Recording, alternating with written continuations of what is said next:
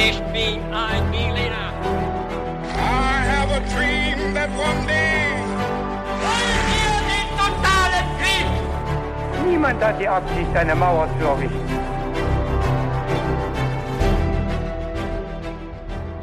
Hi und herzlich willkommen zu einer neuen Folge bei His2Go und das wie immer mit mir, Viktor. Und mit mir, David.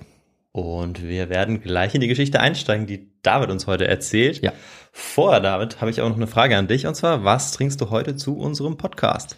Ja, Victor, wir haben es heute mit einer Geschichte zu tun, die fast nur von Alkohol handelt. Mhm. Äh, und da haben wir uns gedacht, passenderweise dazu, trinken wir was Alkoholfreies. Äh, vielleicht auch, um darauf hinzuweisen, dass das ja auch geht. Und du hast uns netterweise was mitgebracht, äh, und zwar den Elephant Bay Eistee.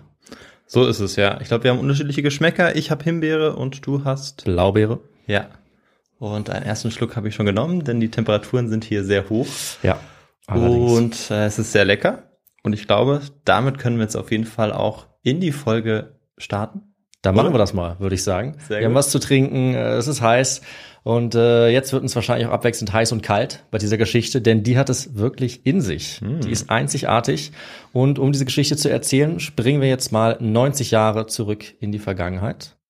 Und bevor wir loslegen, melde ich mich hier ganz kurz noch aus dem Off vom Schnitt. Wir haben nämlich direkt nach der Aufnahme festgestellt, dass ich den Namen unseres Hauptprotagonisten leider falsch ausspreche. Ich bin einfach davon ausgegangen, dass er Malloy heißt, ohne weiter darüber nachzudenken. Er heißt aber Mike Malloy, also auf die letzte Silbe kommt die Betonung.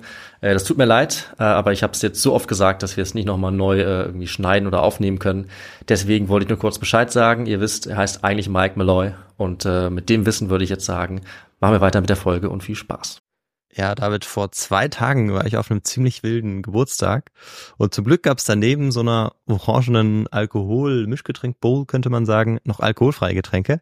Und unter anderem gab es da auch einen selbstgemachten Eistee mit frischer Minze, schön zubereitet. Und das hat mich natürlich direkt an unseren Getränkefetisch erinnert in unserem Podcast. Für den ist unser Podcast eben auch bekannt. Und ich glaube, wenn ich darüber nachdenke, haben wir wahrscheinlich sehr, sehr, sehr viele verschiedene Getränke uns mittlerweile genehmigt. Also 150 Folgen, 300 Getränke. Ich komme überhaupt nicht mehr mit. Stimmt, ja. Ja, ist total krass.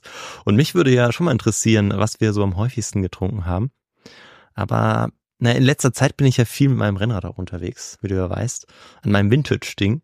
Da schraube ich äh, ja auch relativ viel rum und endlich kann ich damit auch wieder Touren fahren. Und bei der ersten Tour, da hatte ich nur Wasser dabei und irgendwie war ich gegen Ende ziemlich platt. Also wirklich, also meine Beine waren dann so schwer. Und dann habe ich mir gedacht, ich muss mir jetzt was Elektrolytehaltiges in die Trinkflasche mischen und hab's mit dem Pulver von Holy probiert.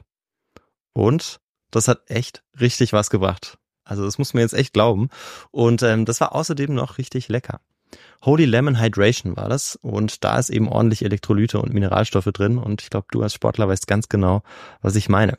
Ich habe dann dummerweise das Pulver auch noch mit meinem Kumpel geteilt. Ich hätte wahrscheinlich eher noch mehr gebraucht. Kann ich verstehen, das ist ähnlich bei mir. Ich hasse es nämlich, dehydriert zu sein. Viele Leute wissen gar nicht, dass sie dehydriert unterwegs sind. Ich sage Stopp mit der Dehydration. Und zwar egal ob beim Sport oder bei normaler Arbeit. Also ich mache auch gern Fitnessstudio oder Joggen, aber eben auch, wenn ich vorm PC sitze. Wasser ist natürlich wichtig.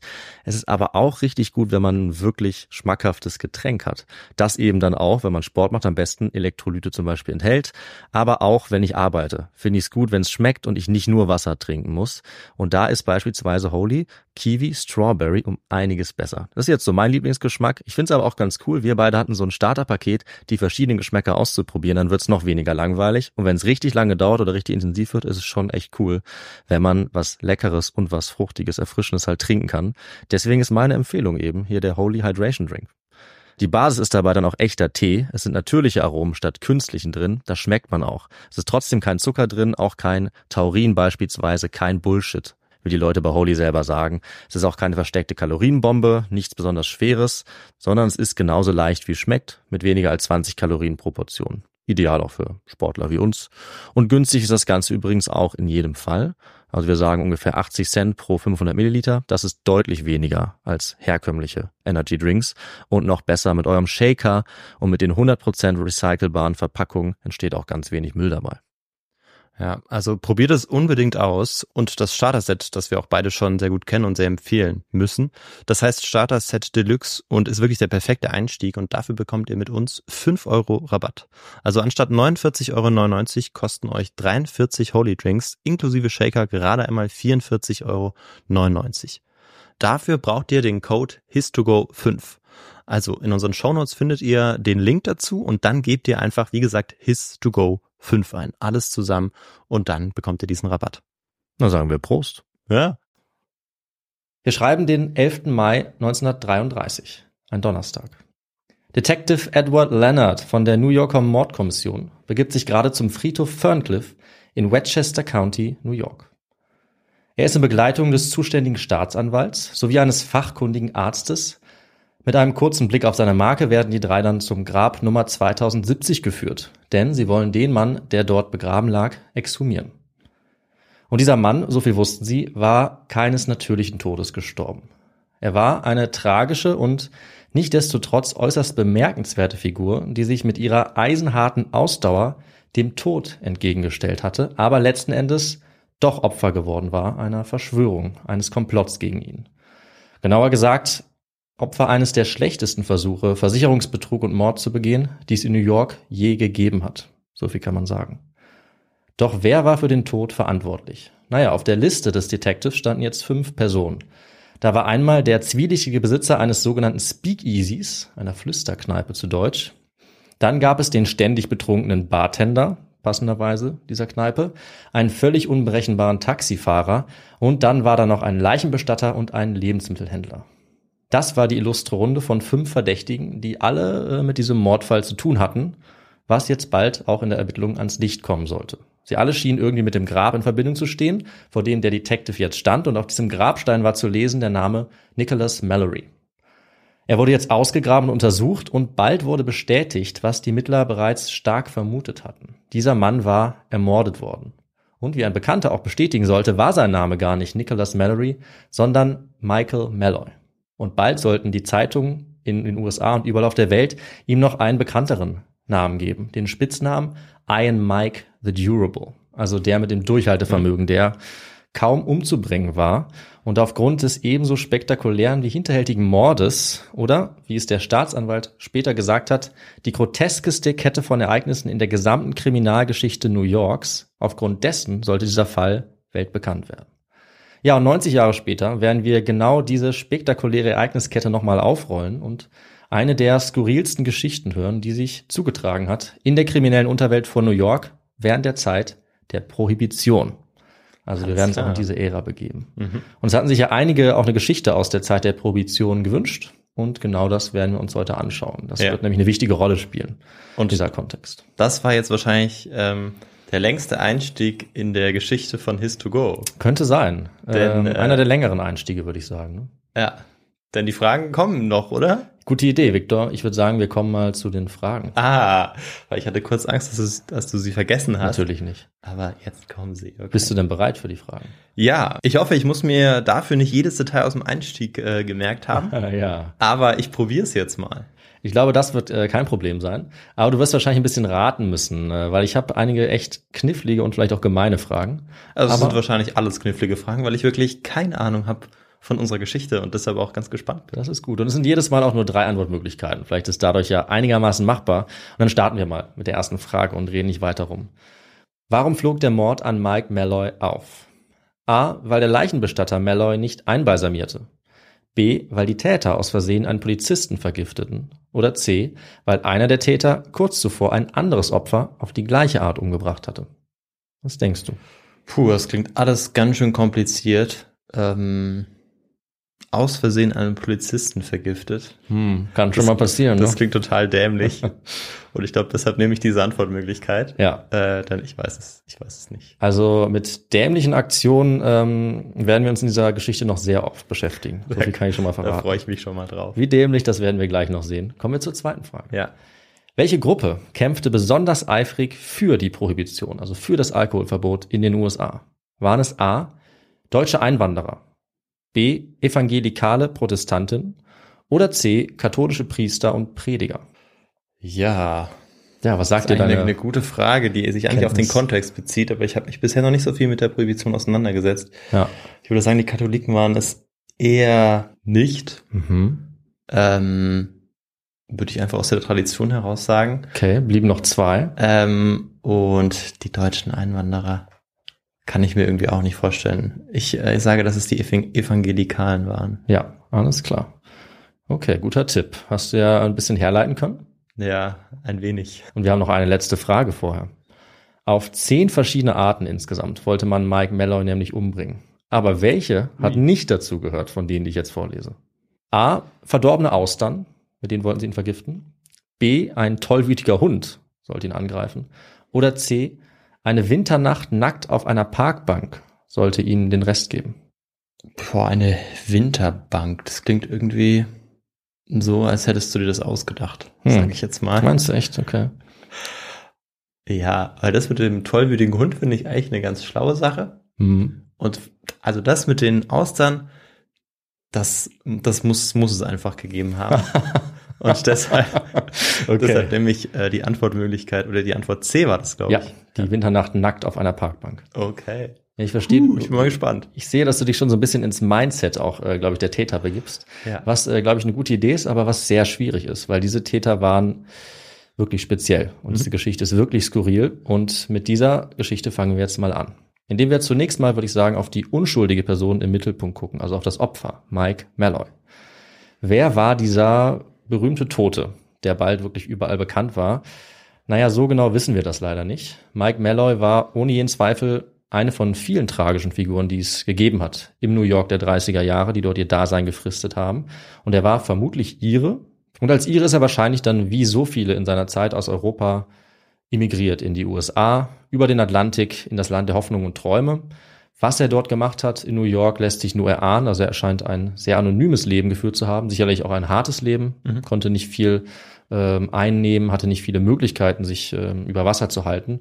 Was man über ihn wusste, das war, dass er meist in den illegalen Kneipen der Stadt rumgehangen hat, Gelegenheitsjobs angenommen hat und zumindest, wenn man den wenigen Bekannten glaubt, die er hatte, hauptsächlich versucht hat, sich seinen nächsten Drink zu besorgen. Also er war ein hoffnungsloser Alkoholiker. Er war einsam, hatte keine Freunde oder Familie und kannte praktisch nur die, die ihm an der Bar über den Weg gelaufen sind. So die Tage, die er dort versoffen hat. Jetzt kann man sich darüber lustig machen und sagen, er war von Beruf Säufer. Es ist aber auch wirklich eine traurige Existenz gleichzeitig, muss man auch sagen. Also wir wissen nicht, wie oder wieso er Alkoholiker geworden ist. Sicher ist, dass er einer von vielen war, die in New York während der Prohibition und vor allem auch während der großen Depression in den 1920er und 30er Jahren ein elendiges Leben geführt hat. Und äh, das kann man nicht anders sagen. So war es bei ihm, so war es bei vielen anderen. Und zum Zeitpunkt seines Todes muss er wohl so um die 60 Jahre alt gewesen sein. Was er in den Jahren davor gemacht hat, schwer zu sagen. Vielleicht kannst du noch mal kurz was äh, zu dieser Zeit sagen, zu dieser Weltwirtschaftskrise. Mm, Ja, ich würde sagen, das heben wir uns auf für den historischen Kontext. Ah, okay. Ja, gehen wunderbar, wir wunderbar. insgesamt natürlich auf diese Phase ein. Wir können ja nicht über New York der 20er, 30er Jahre leben ohne den historischen Kontext. Ja, du hast natürlich vollkommen recht. Aber da der Begriff schon fällt, dachte ich vielleicht kurz Weltwirtschaftskrise. Können wir vielleicht kurz dazu sagen. Ja, also ab 1929, ja, der Banken-Börsencrash, da geht es nicht nur in den USA, sondern weltweit mit der Wirtschaft ähm, den Bach runter. Die Arbeitslosigkeit ist wahnsinnig hoch, teilweise bis zu 50 Prozent. Und Leute wie Mike Malloy, die keinen festen Beruf haben, haben es besonders schwer, ja, und müssen irgendwie überleben. Und das geht teilweise nur mit Gelegenheitsjobs. Viele haben gar keinen Job. Das ist die Situation, in der er ist, im Alter von ungefähr 60 Jahren. Und gelebt soll er haben, das schreibt eine Zeitung, als eines von vielen Stücken Treibholz im schnellen Strom der Kneipen und der Speakeasies. Ach, ein schönes Bild. Also eigentlich kein schönes Bild, Ja. aber schön Ein nachgezeichnet. lyrisch, schrecklich schön nachgezeichnetes Bild. ja. Es sollen heruntergekommene Existenzen sein, die sich nicht mehr darum scheren, wie sie durch ihren rauchverhangenen Alltag stolpern, schreibt diese Zeitung. Also das kann man sich ganz gut bildhaft vorstellen. Er hat dann Straßen gefegt, so viel wissen wir, und Müll gesammelt und zwischendurch war er wohl auch mal Feuerwehrmann, allerdings nur für wenige Zeit. Und einen anderen Gelegenheitsjob, den hatte er auch noch. Und zwar half er bei einem Leichenbestatter manchmal aus. Und dieser Leichenbestatter ist unter anderem auch auf der Liste der Verdächtigen, die ich am Anfang vorgelesen habe. Dieser Mann war Frank Pasqua, ein Italiener. Der hat den Beruf seines Vaters übernommen, wie so oft. Naja, und bei seinem Handwerk hat er natürlich eher selten die Gelegenheit gehabt, sich zu unterhalten. Und deshalb ist er gerne auch mal in die Kneipe gegangen. Da Ja. ging das nämlich, weil der Toten konnte er logischerweise hoffentlich Schwierig. hoffentlich zumindest nicht reden. Und äh, er war zufällig auch in der Kneipe anzutreffen, in die auch Mike Malloy oft gegangen ist und einige andere illustre Gestalten, würde ich mal sagen. Und Kneipe ist vielleicht nett ausgedrückt für die Spelunke an der 3775 Third Avenue in New York in der Bronx. Das ist der Stadtteil. Das war eben eine dieser Speakeasies, die in ihrem Hinterzimmer illegal Alkohol ausgeschenkt haben. was aber auch so ziemlich alle wussten. Also es war jetzt nicht unbekannt. Und Pasqua, der Leichenbestatter, war dort gut befreundet mit dem Besitzer dieser Kneipe. Das war auch ein Italiener, ein gewisser Tony Marino. Oh, Tony, okay. Tony. Und das ist natürlich der nächste von unseren Verdächtigen. Bei Tony gab's ja vier runde Tische, ein paar Stühle, ein altes Sofa und natürlich eine Bar, die mehr oder weniger schlecht als recht selbst zusammengezimmert war. Das alles war geschickt abgetrennt von der Vorderseite des Hauses, so dass es nach außen einfach aussah wie ein leerstehender Laden. Mhm. Und hier in dieser Spelunke, könnte man sagen, sollte sich auch der Großteil der mörderischen Geschichte abspielen, die diese Kneipe und alle Beteiligten so berühmt berüchtigt gemacht hat. Es war eben eine von vielen illegalen Kneipen und der Besitzer Marino einer von vielen illegalen Schankwirten in einer unvergleichlichen Zeit in den USA voller illegalem Rausch, Partys, einem weit ausschweifenden Untergrundleben und nicht zuletzt auch einer Menge Verbrechen, wenn wir an Leute wie Al Capone zum Beispiel denken. Mhm. Der war in Chicago, wir sind in New York, aber so Verbrechergruppen, Syndikate gab es in dieser Zeit zuhauf. Und da würde ich sagen, Victor, es ist Zeit, sich diese Ära auch mal etwas genauer anzuschauen. Meinst du nicht? Ja, auf jeden Fall. Vor allem, da wir uns in unseren Folgen diese Zeit noch gar nicht angeschaut haben in diesem nee. Kontext, soweit nee, ich weiß. Das ist richtig, ja. Das also ein ähm, erstes Mal ist. Genau, und es haben und sich ja manche gewünscht, die Prohibition sich mal genauer anzugucken in den USA. Ja, und das wird auch nicht das letzte Mal sein, dass wir uns dort aufhalten das werden, glaube ich. Glaube ich. und ja, deshalb kommt jetzt auf jeden Fall der historische Kontext. Ja, genau. Danke für die Einleitung und damit legen wir los. Also Alkohol und sein Verbot das gibt's natürlich nicht erst mit dem Beginn des 20. Jahrhunderts als Thema, sondern es hat eine lange Vorgeschichte, die wir jetzt nur kurz anschneiden. Getrunken wurde natürlich schon immer. Eigentlich von Anbeginn der Zeiten könnte man sagen. Wer mehr dazu wissen möchte, du weißt es ja auch, Viktor, der kann sich unsere Folge Nummer 68 anhören über die früheste Entwicklung von Mensch und Alkohol. Ja, und es geht deutlich weiter zurück, als man vermuten könnte. Ganz genau, so viel können wir schon mal spoilern. Also Alkohol wahrscheinlich mindestens so lange, wie es auch Menschen gibt. Und Alkohol war also immer schon beliebt, aber es gab wahrscheinlich auch immer oder früh schon diejenigen, die ihn auch als Nervengift, als Rauschmittel abgelehnt haben. Und dass er ziemlich viel Schaden anrichten konnte, das war wahrscheinlich seit Jahrtausenden genauso offensichtlich, wie dass er ziemlich viel Freude bereiten konnte. Wir springen jetzt aber direkt ins 19. Jahrhundert und damit in eine Zeit, in der Abstinenzbewegung in den USA, genauso wie auch in Europa und anderswo, ordentlich Aufschwung bekommen haben. Mehr als eigentlich je zuvor in diesem Ausmaß, zumindest für lange Zeit. Und auch in Nordamerika gab es die Trinkkultur natürlich schon ewig, also auch vor der Kolonialisierung. Und die Kolonialisten selber, die brachten dann ebenfalls ihre Alkoholkultur mit aus Europa. Stärkerer und schwächerer Alkohol war dann auch schnell Standard für die allermeisten Amerikanerinnen und Amerikaner. Man kann auch sagen, ein fester Teil der Ernährung, zu einem gewissen Teil auch Ersatz für Trinkwasser. Die Leute haben natürlich auch Wasser getrunken, aber in Zeiten von oft verunreinigtem Wasser war Alkohol auch gerne mal eine der Alternativen. Aber ab den 1830er Jahren gab es da auch vermehrt Stimmen, die sich daran gestört haben, besonders in der Mittelschicht in den USA.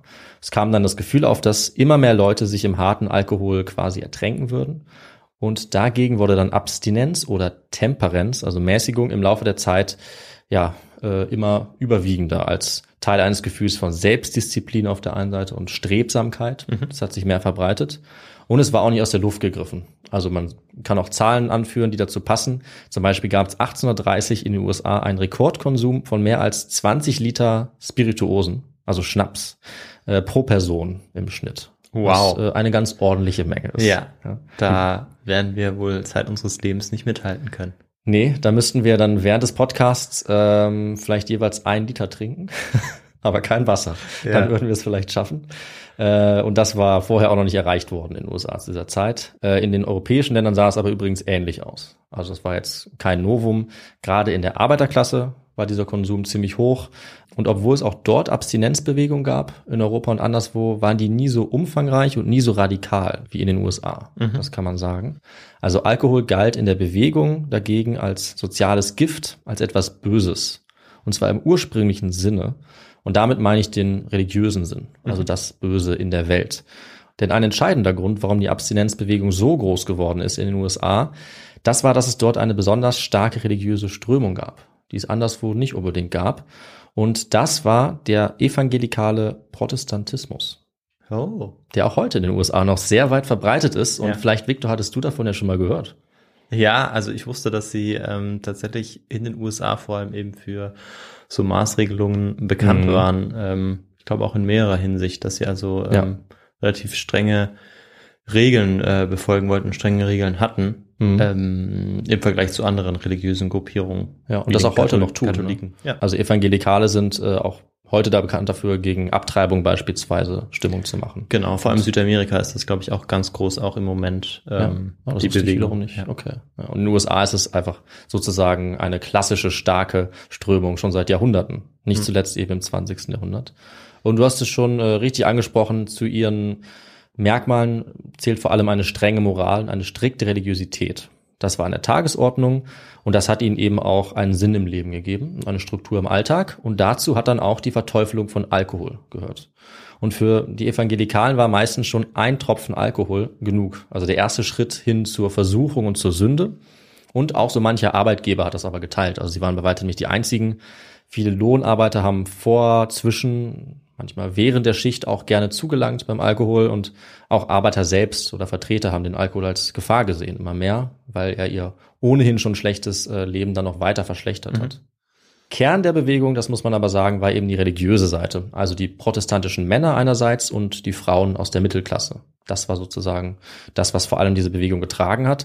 Und sie wollten aber im Lauf des 19. Jahrhunderts mehr und mehr dann nicht mehr einzelne Leute bekehren, wie anfangs, vielleicht im privaten Rahmen, sondern sie wollten die ganze Gesellschaft trocken bekommen. Dry auf Englisch, so hat man das auch genannt. Und das eben mit Hilfe des Staates. Da gab es dann einige sehr einflussreiche Bewegungen. Besonders einflussreich wurde die Anti-Saloon League.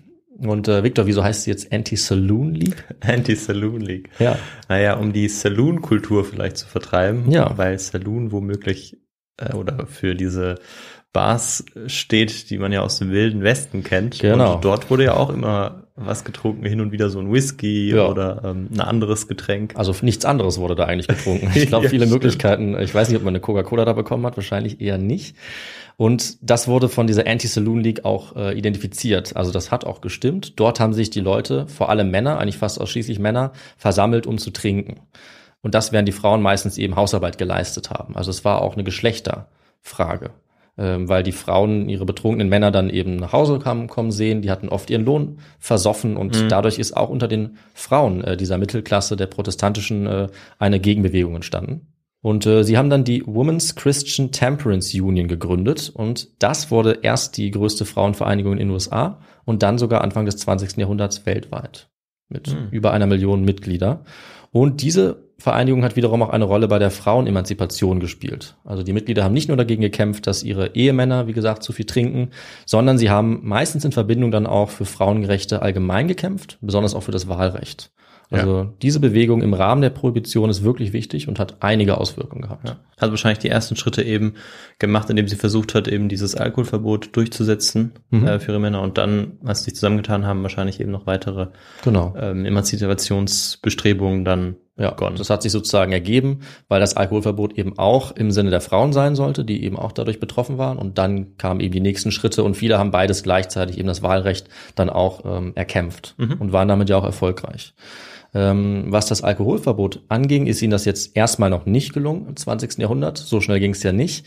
Aber diese Abstinenzbewegung hat weiter Zulauf bekommen, dann auch ins 20. Jahrhundert hinein. Und die USA wurden währenddessen gleichzeitig, das ist ja auch bekannt, von immer mehr Zuwanderung geprägt. Eine Zahl wäre zum Beispiel, dass allein zwischen 1880 und 1920 20 Millionen Menschen ins Land kamen, von überall her, aus Europa, vorher aus China, dann aus Italien, Polen, Irland, Deutschland natürlich auch und Russland. Und die sind vor allem in die Städte gezogen. Und dort haben sie sich dann eben oft auch an der Trinkkultur in diesen Saloons beteiligt. Äh, Sie hatten auch ihre eigene Alkoholkultur natürlich aus Europa mitgebracht ähm, und haben die dort dann ausgelebt. Sie hatten aber auch ihre eigene Kultur generell und ihre eigene Religion.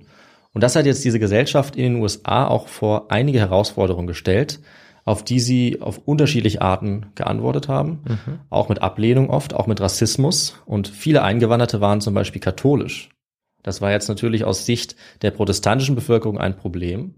Dazu kamen dann Klassenunterschiede, auch durch die Einwanderung. Es gab ja gleichzeitig dann noch die rasante Industrialisierung, einen rasanten Kapitalismus, der gewachsen ist, und die USA sind auch noch global gewachsen, zum Imperium geworden. Das alles spielt auch in diesen Kampf für die Abstinenzbewegung mit rein, weil es die Gesellschaft insgesamt vor wahnsinnig viele Herausforderungen stellt. Das war natürlich längst nicht alles, aber es sind einige wichtige Gründe und die Bewegung hat jetzt, äh, sage ich mal, alles negativ in einen Topf geworfen und hat den Alkohol vereint gesehen als die Ursache all dieser Probleme oder sozusagen den Katalysator, auch wenn es eigentlich ja ganz viele andere Gründe waren und aus heutiger Sicht vielleicht auch nicht alles so ein starkes Problem war, wie sie es damals dargestellt haben, mhm. ganz klar. Aber der Alkohol, das sollte der Ursprung sein, all dieses Bösen. Und sie haben natürlich die Herausforderungen, die Probleme übertrieben, aber das auch mit Erfolg. Also die Gesellschaft in den USA hat diese Ansichten mehr und mehr übernommen. Und Anfang des 20. Jahrhunderts haben die ersten Bundesstaaten dann ihre eigenen Gesetze erlassen. Manchmal gab es auch Optionen, also man konnte das dann als County oder als, als Ort, als Stadt ähm, durchführen oder eben nicht. Aber nach und nach war dann das große Ziel der Bewegung klar. Es sollte ein konstitutionelles Alkoholverbot geben. Sollte also in der Verfassung stehen, bundesweit. Und dafür sollte die ganze Nation mobilisiert werden. Und das hat auch geklappt. Nicht zuletzt durch den Great War, also den Ersten Weltkrieg, wo das Getreide jetzt eher gegessen werden sollte und nicht getrunken werden sollte, verarbeitet und wo auch die Truppen und die Bevölkerung bereit sein sollten, ähm, sich am Krieg zu beteiligen und dafür sollten sie weniger trinken. Grundsätzlich auch in Europa war das mhm. so. Also auch in Russland wurde der Wodka teilweise verboten oder in Frankreich der Absinth beispielsweise bei Kriegsbeginn. Und dazu kam jetzt, dass 1917 auch noch eine Bevölkerungsgruppe besonders unbeliebt geworden ist, die für einen Großteil der Bierproduktion gesorgt hat. Ja, und wer könnte das wohl gewesen sein, Victor? Ähm, das waren die Katholiken. Ja, auch. Äh, wir kennen diese Bevölkerungsgruppe auch besonders gut. wir, waren, wir können sie besonders gut. Wir kennen sie besonders gut, weil es die Deutschen waren. Ach, tatsächlich. Mhm. Ach, die meinst du. Ja, stimmt, ja. Die sind dafür durchaus bekannt, das stimmt. Das ja. würde ich auch sagen. Und äh, da waren natürlich auch viele Katholiken dabei, also das ja. ist auch nicht falsch. Äh, aber da es jetzt 1917 damit den Deutschen Krieg gab, war die Stimmung gegen sie nochmal besonders stark auch eben, weil sie viel Alkohol produziert haben. Also die Bierproduktion war oft in Händen von deutschen Einwanderern. Und äh, das wurde jetzt als Feind identifiziert. Und damit war die Stimmung soweit, ähm, dass auch auf höchster Ebene gegen Alkohol vorgegangen werden konnte. Und dafür muss man in den USA ja ein sogenanntes Amendment verabschieden, also einen Zusatz zur Verfassung, wie das berühmte Second Amendment zum Waffenrecht, zum Waffenbesitz. Damit wurde jetzt das sogenannte 18. Amendment verabschiedet im Kongress 1917. Zwei Jahre später wurde es ratifiziert und implementiert und es gab dann ein Jahr Pause sozusagen als Vorbereitung, was mhm. die Leute auch gebraucht haben. Und ab 1920 war das dann gültig. Ja. Vielleicht konntest du in der Zeit versuchen, noch alles an Alkohol irgendwie äh, zu, zu trinken. Horten, oder, genau. Ja, irgendwie loszuwerden. Und mit diesem neuen Zusatz war jetzt in den USA auf nationaler Ebene die Herstellung, der Verkauf, der Transport und die Einfuhr von Alkohol verboten, nicht aber der Konsum. Das ist vielleicht noch ganz wichtig zu sagen. Das war eher kein Problem. Und dazu muss man auch noch sagen, dass da natürlich genau definiert wurde, was als illegaler Alkohol galt. Darauf gehe ich jetzt nicht genau ein. Zum Beispiel durfte man unter 0,5 Prozent Alkohol ähm, noch herstellen. Das war das sogenannte Near Bier. Das finde ich ganz witzig. Also fast Bier, mhm. das die Leute dann äh, ausgeschenkt haben. Und ja, Viktor, wir fragen uns, was war jetzt wohl die Reaktion der Bevölkerung auf diese nationale Prohibition? Was glaubst du, ist mit dem Konsum und der Produktion von Alkohol jetzt passiert? Ja, ich würde mal vermuten, beziehungsweise ich glaube auch zu wissen, dass hm. sie nicht drastisch gesunken ist, sondern hm. dass das sich als alles in den Untergrund verschoben hat. Das ist ein sehr guter Tipp. Und ähm, dass weiter wie verrückt getrunken wurde, ja. nur dass man ein bisschen ja besser aufpassen musste. Genauso war's. Also, um genau zu sein, kurz ist der Konsum tatsächlich runtergegangen, um ein Drittel, mhm. aber nur wenige Jahre und wie man sich denken kann, hatte die Lust an Alkohol nicht nachgelassen in dieser Zeit. Stattdessen war jetzt die Produktion komplett umgestellt worden. Also die Produktion, der Transport, der Konsum, das alles war jetzt in die Illegalität verlagert. Und damit kommt die große Ära der Prohibition, wie wir sie kennen. Also mitten in den goldenen Zwanzigern oder den Roaring Twenties in den USA. Es läuft wirtschaftlich und politisch wieder gut nach dem Krieg. In den Städten wird gefeiert und konsumiert. Das kann man sich ja ohne Alkohol eigentlich gar nicht vorstellen, würde ich sagen, diese Zeit. Und das liegt daran, dass es auch nicht so war, sondern Alkohol war natürlich trotzdem überall. Und zwar in Form von illegalen äh, Machenschaften aller Art. Also es gab einen illegalen Markt, der jetzt riesig geworden ist. Illegale Brauereien und Kneipen sind quasi wie Pilze aus dem Boden geschossen. Es wurden riesige Mengen importiert, aus Kanada zum Beispiel. Und Gruppen wie unsere bekannte Mafia haben sich jetzt auch darauf spezialisiert, äh, den Alkoholschmuggel zu betreiben, das mhm. sogenannte Bootlegging, auch so ein ganz bekannter Begriff aus der Prohibition. Und dann gab es eben überall diese sogenannten Speakeasies, die Flüsterkneipen. Also der Name kommt daher, dass man easy sprechen sollte, also leise heißt das in dem Fall unauffällig, um eben nicht entdeckt zu werden von den Nachbarn oder den Behörden. Trotzdem war aber natürlich auch allgemein bekannt, dass diese Speakeasies überall zu finden waren. Und wer in irgendeiner Stadt Alkohol wollte, der hat ihn auch bekommen. Ja, ich nehme auch an, dass die ähm, Polizei von New York oder von anderen größeren Städten auch einfach nicht genug Manpower hatte, um dem nachzukommen. Ja. Ähm, weil du hast gesagt, sie sind äh, ja hervorragend wie, wie Pilze sind die gewachsen, hast du ja Mhm. gesagt. Mhm. Und wenn die eben überall entstehen und Tausende oder vielleicht ja zehn, hunderttausende Menschen Alkohol trinken, Auf jeden Fall, Millionen. dann kann man klar. natürlich nie jeden erwischen und Ja. dann waren sie wahrscheinlich auch überfordert, das alles zu kontrollieren. Sie waren überfordert und sie waren oft äh, natürlich auch Mitwissende und auch Mittäter. Also Korruption war noch so eine weitere Sache, die die Mafia Mhm. Ah, ja. natürlich auch meisterhaft betrieben hat. Das heißt, oftmals hat die Polizei, ähm, selbst wenn sie es wussten, nichts getan, hat das geduldet oder Mhm. hat auch selber ein bisschen was kassiert. Ne, Das gab es natürlich auch. Auch wenn man da nicht immer wusste, was man genau in diesen Orten getrunken hat, weil gebraut wurde halt dann ohne Lizenz. Äh, Es wurde destilliert, alles Mögliche. Keiner wusste genau, was er da in seinem Glas hatte. Das war oft auch eine Gefahr. Und diese ja, fragwürdige Qualität von selbstgebranntem oder gebrauten, ähm, das wurde meistens auch nachts hergestellt. Das war sogenannter Moonshine. Während der Mond geschienen hat, wurde das äh, hergestellt. Und die Qualität davon war wirklich sehr schlecht. Also es war wie flüssiges Feuer, wenn du das irgendwie getrunken hast. Der hat es dir aus den Ohren geraucht. Und äh, ein kleiner Nebenfakt, der ganz interessant ist, ist, dass dadurch neue Getränke entstanden sind, die wir heute trinken, weil man diesen Geschmack irgendwie verdecken wollte, überdecken wollte. Und da kamen dann einige Cocktailkreationen oder sehr viele Cocktailkreationen. Das kommt auch aus dieser Zeit. Und vielleicht gibt es auch heute manchmal noch, wenn man eben ja irgendwas zusammenmischt, damit es nicht so sehr nach dem schmeckt, was die Grundlage bildet. Ja, und das alles ähm, hat sich zu einem wirklich einzigartigen kulturellen Leben auch entwickelt. Also dieses Untergrundleben, das Nachtleben hat sich gewandelt und nirgendwo mehr als im Epizentrum New York, kann man sagen. Also hier konnte man jetzt rebellisch sein. Es gab neue soziale, sexuelle Normen, neue Identitäten sind entstanden. Es gab nicht nur Klassenängste und rassistische Vorurteile gegen Migranten, es gab auch Kontakte, Vermischung zwischen Kulturen, Ethnien und Hautfarben. Und in den kleineren Bars und Clubs waren Weiße und Schwarze zusammen. Da waren jetzt auch ganz viele Frauen erstmals, anders als in den Saloons. Also das hat sich sehr stark verändert. Aber auch in den Grand Hotels, also auch in der Elite, in den höheren Schichten, wollte niemand auf Alkohol verzichten. Also im Ritz-Carlton zum Beispiel haben das die Kellner so gemacht, dass sie kleine Flaschen in ihren Taschen hatten und immer wenn jemand was bestellt hat, kamen sie kurz an den Tisch und haben dann äh, einen ordentlichen Schluck ausgeschenkt. Der Alkohol wurde dann in kleinen Mengen geliefert, mehrmals am Tag, damit es nicht so auffällig war, oder auf dem Dach versteckt, wo man ihn nicht finden konnte. Aber auch die kleinen Kneipen, die Speakeasies hatten ihre Strategien. Zum Beispiel eine Mitgliedskarte, mit der man dann reingekommen ist. Äh, Es gab manchmal Wachposten, die genau geguckt haben durch ein Guckloch, wer vor der Tür steht, ob es vielleicht die Polizei ist oder ein unauffälliger, auffälliger Ermittler. Ähm, oder die Leute wurden sogar teilweise eingesammelt von quasi Agenten, die sie dann hingebracht haben. Also so sah, kurz zusammengefasst, dieses Leben aus. Vor allem dieses Nachtleben, die illegale Wirtschaft, die illegalen Kneipen. Das hat die USA sehr stark geprägt. In den 1920ern bis zum Ende dieser Prohibition 1933. Das ist also das Umfeld, in dem sich unsere Protagonisten in dieser Geschichte bewegen, nämlich in New York 1933, kurz bevor das Ende der Prohibition kommt. Aber Anfang 33 war diese illegale Unterwelt eben noch in vollen Schwung. Genau dann, wenn unsere Geschichte spielt. Und ich glaube, es gibt auch kaum einen Ort, der dieses Leben besser verkörpert als die kleine Kneipe von Tony Marino.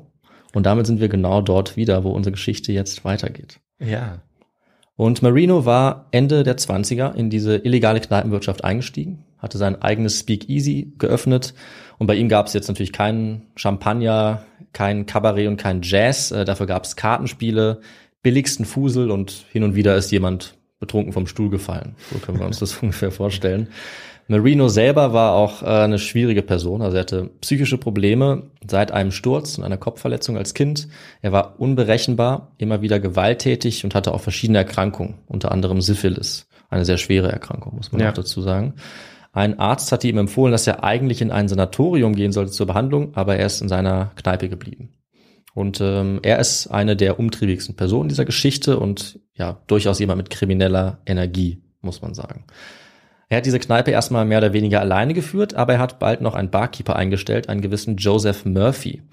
Der an einem schicksalhaften Abend, zu dem wir jetzt gleich kommen, ebenfalls zu den Verschwörern gehören sollte. Dieser Murphy war meistens betrunken, er hatte eigentlich mehr getrunken als die Gäste, er wurde auch kaum bezahlt, aber irgendwie ging es von Tag zu Tag weiter. Also es lief auch nicht gut in dieser Kneipe. Mhm. Die haben sich irgendwie über Wasser gehalten. Und Marino hat auch immer wieder versucht, das wenige, was er verdient hat, und wir müssen dazu sagen, wir befinden uns ja während der großen Depression, wie wir es mhm. angesprochen haben. Also es war wirklich nicht viel, was er verdient hat. Immer versucht, das aufzubessern mit Dingen, die ja illegalen Alkoholverkauf auch noch weit in den Schatten gestellt haben. Und so kam es auch noch, bevor wir über die eigentliche Geschichte reden, zu einem ersten Mord, den er verübt hat. Oh. Nämlich kam Ende 1931 eine Frau namens Mabel Carson nach New York und wollte ein neues Leben anfangen, wozu es allerdings dann nie kam. Sie ist nämlich eines Tages genau bei Marino durch die Tür gekommen und war dann öfter zu Gast, um es nett auszudrücken. Und nicht nur das, er hat ja auch einen Schlafplatz bei sich angeboten, scheinbar aus Nettigkeit, in Wirklichkeit aber aus ganz anderen Motiven. Und sie hat dann bei ihm geschlafen, bis Marino im März 1932 dann eines Tages die Polizei verständigt hat und die haben diese Frau nur noch leblos im Bett vorgefunden. Und bei der Autopsie wurde als Todesursache eine Lungenentzündung festgestellt, sowie exzessiver Alkoholkonsum, was wahrscheinlich auch gestimmt hat. Aber für Marino war dieser plötzliche Todesfall gar nicht so tragisch, denn er hatte glücklicherweise eine Lebensversicherung abgeschlossen. Für diese Frau über 2000 Dollar. Die ging jetzt an ihn. Was für ein Zufall. Ein sehr interessanter Zufall, oder? Ja, und zu dieser Zeit ist auch niemandem irgendwas aufgefallen an diesem merkwürdigen Zufall. Der Arzt hat alles bestätigt, was Marino erzählt hat. Und es ist auch noch ein Jahr vergangen, bis die Wahrheit rausgekommen ist. Nämlich, dass Marino diese Frau Carson ermordet hatte. Also er hat ihr so viel Alkohol eingeflößt wie möglich. Dann hat er ihre Bettlaken mit Eiswasser übergossen, sie darin eingewickelt. Es ging ihr vorher schon nicht gut und äh, es war eine Winternacht. Bei offenem Fenster hat sie diese Nacht dann auch nicht überlebt. Und äh, damit kam er erstmal durch und hatte wohl die Ansicht, irgendwie eine kriminelle Meisterleistung verbracht zu haben in diesem heimtückischen Mord, damit wir uns ungefähr vorstellen kann, was dieser Barbesitzer für ein Mensch ist, ja, der eben schon muss, einen Mord ja, auf dem muss er dann irgendwie eine Beziehung auch dann zu der Frau gehabt haben, hm. weil die Frau ihm ja ähm, quasi diese Lebensversicherung ja zusichern muss, dass ja. er dann auch den Betrag erhält, wenn sie stirbt. Ja, also genau, er hat sich sicherlich mit also. ihr angefreundet oder so, das dachte sie zumindest, mhm. äh, und hat sie irgendwie dazu gebracht, das zu unterschreiben. Und das ist auch deswegen interessant und wichtig, weil diese Idee ähm, dann eben noch ein zweites Mal aufkommt, so einen Versicherungsbetrug zu begehen. Ja, und auch einige Zeit später, wir gehen jetzt wieder ins Jahr 1933 oder Ende 1932, um genau mhm. zu sein, da liefen die Geschäfte immer noch schlecht. Die Depression war immer noch genauso stark wie vorher und jetzt saßen im Hinterzimmer dieser Kneipe Marino, der Leichenbestatter Pasqua und noch ein Lebensmittelhändler von gegenüber namens Creasberg. Hinter der Theke waren der Barkeeper Murphy und natürlich der ewige Stammkunde Michael Malloy. Mhm. Iron Mike, wie er jetzt noch nicht hieß, aber bald heißen sollte. Der hat nämlich auch hin und wieder ausgeholfen in der, in der Kneipe, weil er sonst anders seine Zeche nicht bezahlen konnte. Also er hatte Schulden und war eher geduldet. Also man hat ihn eigentlich nicht gerne dort gesehen. Er hat manchmal da sogar übernachtet. Was er jetzt aber nicht mitbekommen hat, wahrscheinlich weil er auch betrunken war, das war das Gespräch. Und das Gespräch dieser Männer ging jetzt auf einmal über ihn. Weil sie hatten jetzt die Idee, ihre finanziellen Probleme gemeinsam anzugehen.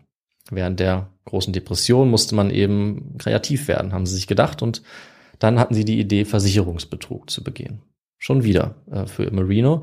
Das war auch nicht ganz so ungewöhnlich. Es gab natürlich auch korrupte Beamte, die dabei mitgeholfen haben oder Versicherungsvertreter. Und ähm, auch der Leichenbestatter Pasqua hatte damit schon Erfahrung, weil so ein Versicherungsbetrug häufiger auch mal bei Todesfällen aufgetreten ist. Und er als Leichenbestatter kannte sich damit dann ganz gut aus. Mhm. Und jetzt haben sie natürlich ein ideales Opfer gesucht mit dem man diesen Versicherungsbetrug durchführen konnte. Am besten eine Person, die niemand vermissen würde, die kaum jemand kennt.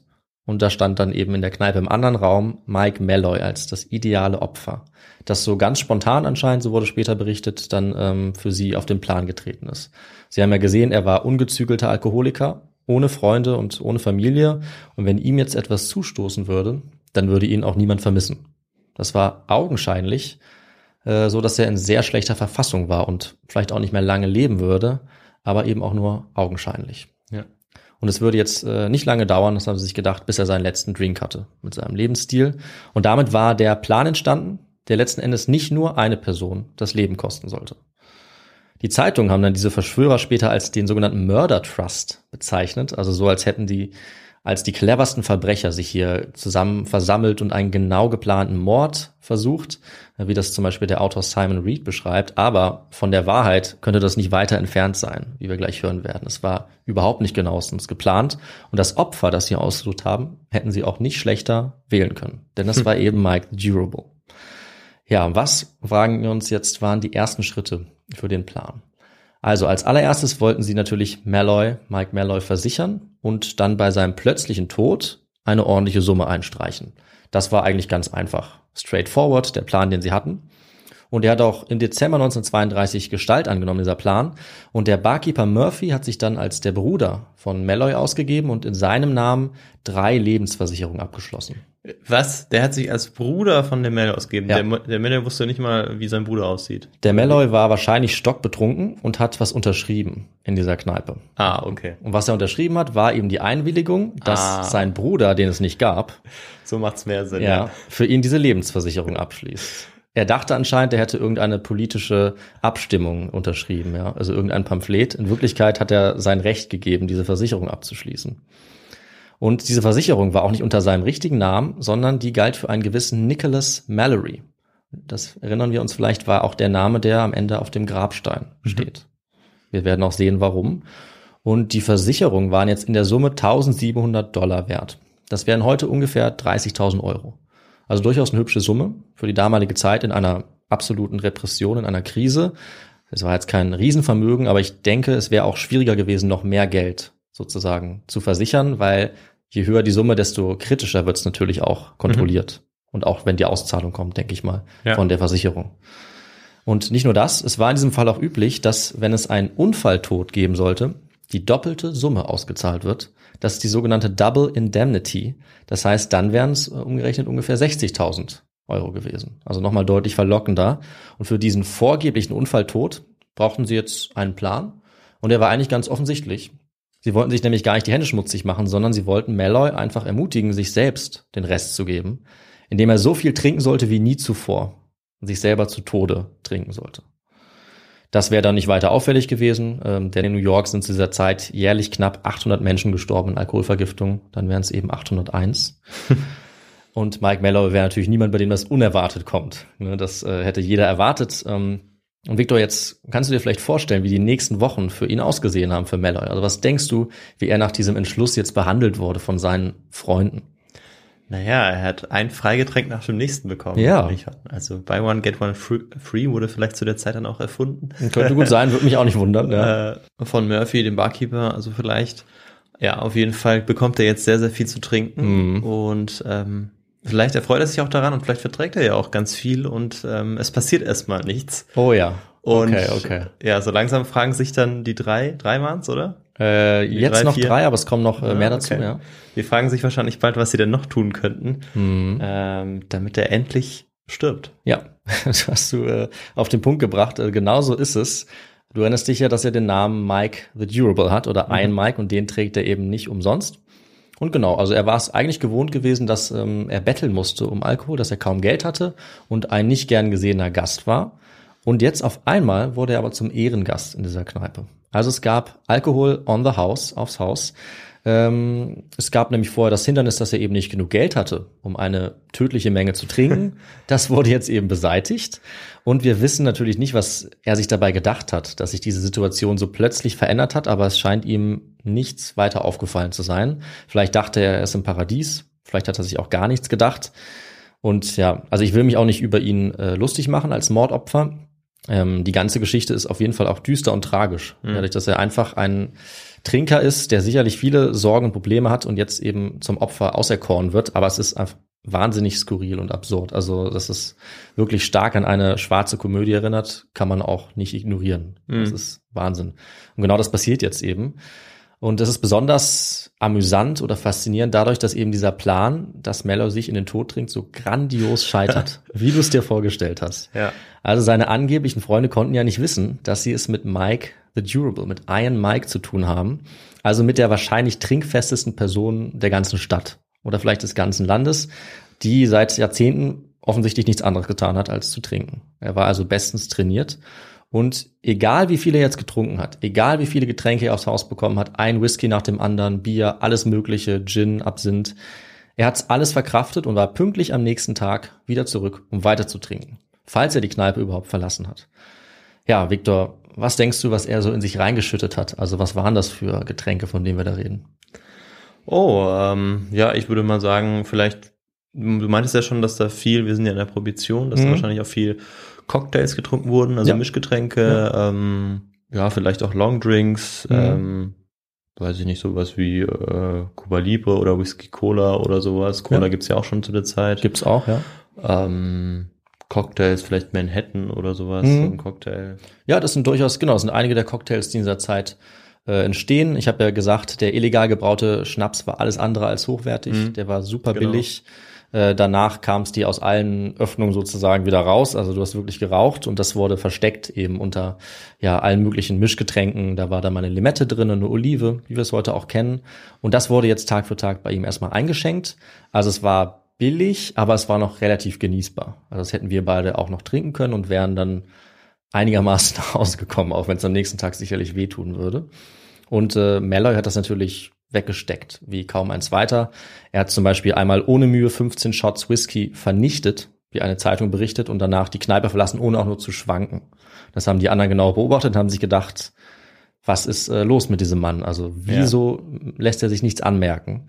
Und innerhalb von relativ kurzer Zeit war dann für die Verschwörer auch klar, dass nichts passieren würde auf diese Art und Weise, dass sie sich also was anderes einfallen lassen mussten.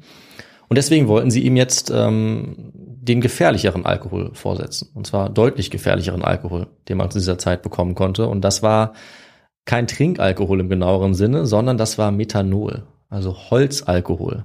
Daraus macht man unter anderem Diesel. Ja, und das Mhm. steckt auch in, in Farben oder in Mhm, Terpentin oder so.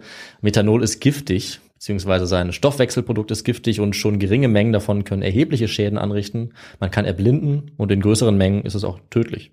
Mhm. Und ja, an verunreinigtem Alkohol mit Methanol sind jedes Jahr auch in den USA viele gestorben. Das passiert auch heute noch teilweise. Gibt es immer wieder mal in den Schlagzeilen. Stimmt, ja. Ähm, und der Plan war jetzt auch nicht nur davon ein bisschen in Malloys Drinks zu mischen, sondern ihm sogar nach und nach pures Methanol einzuschenken, das sie sich in einem Farbengeschäft um die Ecke besorgt haben. Für 10 Cent. Aber das ist ja dann schon wahrscheinlich, also dieser Schritt ist dann schon auch gefährlich, Mhm. ähm, weil so eine Vergiftung ja womöglich auch nachgewiesen werden kann. Mhm. Anders als die Methode, die sie vorher angewandt haben, aber die hat ja nicht funktioniert, bekanntlich. Genau. Also sie haben jetzt darauf gehofft, ich bin mir nicht sicher, wie sehr man das nachweisen könnte, aber dass es sozusagen dann immer noch als Riesenrausch durchgeht. Mhm, Vielleicht auch gar niemand nachguckt. Aber ich weiß ehrlich gesagt nicht, ob man ähm, diese hohe Konzentration irgendwie nachweisen könnte. Vielleicht auch dadurch nicht, dass er auch alles andere weitergetrunken hat. Ja, und vor allem Also- vielleicht auch dadurch nicht, dass zu dieser Zeit, du hast es ja schon gesagt, eigentlich auch es so viele Mhm. Todesopfer gibt. Nicht Ja. nur Alkoholismus, sondern eben auch Alkoholismus äh, mit so verunreinigtem Alkohol. Von Genau, also wahrscheinlich- man, wäre man wahrscheinlich gar nicht davon ausgegangen. Wahrscheinlich wäre er einer von ist. vielen gewesen. Ja. Aber ähm, die Methoden werden noch riskanter. Also du hast grundsätzlich recht, dass sie nach und nach immer mehr Vorsicht sozusagen aufgeben. Aber jetzt, gesagt, getan, haben sie es dann so gemacht, dass sie ihm erst etwas Whisky geben und dann nach und nach, je betrunkener er wird, desto mehr Methanol äh, mischen sie ihm dann in den Drink, bis er irgendwann puren Holzalkohol runterkippt. Also Bericht zufolge tauschen die das dann auch noch aus mit Frostschutzmittel, Terpentin und sogar Rattengift. Wobei ich mir nicht sicher bin oder nicht sicher sagen kann, ob das wirklich alles stimmt. Aber zweifellos war das, was sie ihm eingeschenkt haben, höchst giftig. Ja. Äh, ja, Victor, was, was geschah dann, als er das alles getrunken hat? Ja, er scheint es ja immer noch zu verkraften, äh, immer noch ähm, gut gelaunt in die Kneipe zu gehen, auch wenn Mhm. jetzt sein Leben natürlich ähm, nicht so vielleicht läuft, wie er sich das vorstellt. Ähm, aber er hat sich Ja. ja schon so ein bisschen eingegroovt Ja. äh, in seine Routine. Und jetzt müssen sich die Verschwörer natürlich irgendwie was ausdenken, wie, wie sie jetzt den nächsten Schritt gehen, gehen können, was sie tun können, um jetzt diesen äh, ja, Mary endlich mal zur Strecke zu bringen. Mhm. Ja, also du hast recht. Er hatte kein Problem damit, äh, auch das alles zu trinken. Also selbst beim Wetttrinken, bei dem ihm nur Methanol eingeschenkt wurde und seinem Gegenspieler Whisky, war er zwar sturzbesoffen, aber am nächsten Tag wieder zurück, um weiter zu trinken. Warum er das überlebt hat, ähm, ist gar nicht so leicht zu sagen. Also wissen wir medizinisch auch nicht genau. Es war wohl einmal sehr gutes Training, ja, und irgendwie seine wahnsinnige Verfasstheit, seine Gene. Was vielleicht auch geholfen haben könnte, das Gift abzubauen, also dieses Methanol beziehungsweise Formaldehyd, was daraus dann entsteht, ist, dass er auch normalen Alkohol getrunken hat. Mhm. Und das kann dabei helfen, diese Giftstoffe abzubauen anscheinend. Also dass er diese Mischung hatte. Ja, und das wussten natürlich jetzt seine versuchten Mörder nicht und waren einfach wahnsinnig erstaunt und vor den Kopf gestoßen, dass ja. er das einen Abend nach dem anderen getrunken hat. Und jetzt wurde dieser Murder Trust also immer ungeduldiger. Und als nächstes haben sie dann versucht, nicht mehr seine Getränke, sondern sein Essen zu vergiften.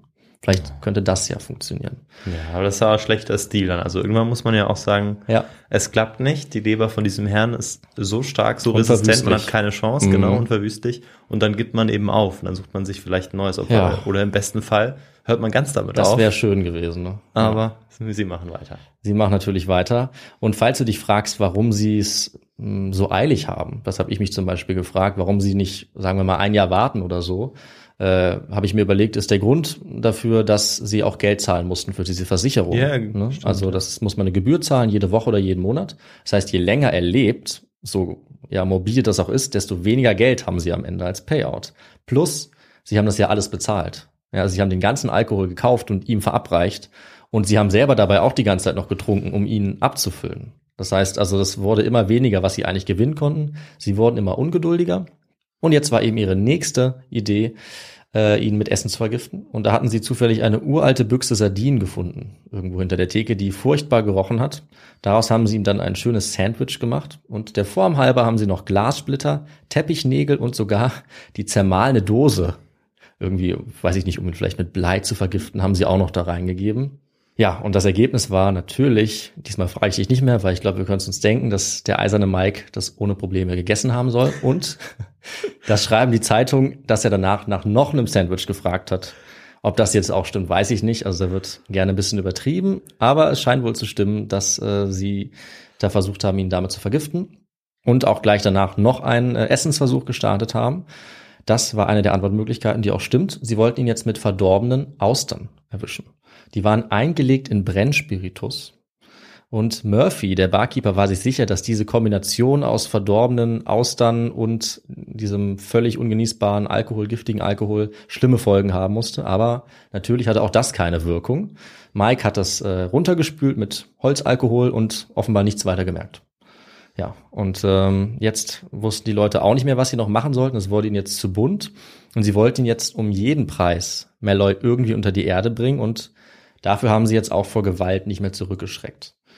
Dafür war besonders auch einer von ihnen, nämlich Tough Tony, den ich jetzt noch nicht erwähnt habe, weil seine Rolle auch nicht so ganz klar ist. Es war ein Gangster, der überall bekannt war, der auch bekannt war, gerne mal Leute um die Ecke zu bringen, gewalttätig zu sein und der ist irgendwann auch eingestiegen in diesen Plot, wollte eben mithelfen und er war immer dafür, Gewalt anzuwenden, hat aber erstmal nachgegeben, weil er auch eingesehen hat, dass es für die Versicherung ja besser wäre, wenn es ein anscheinend natürlicher Tod war oder ein Unfall. Ja.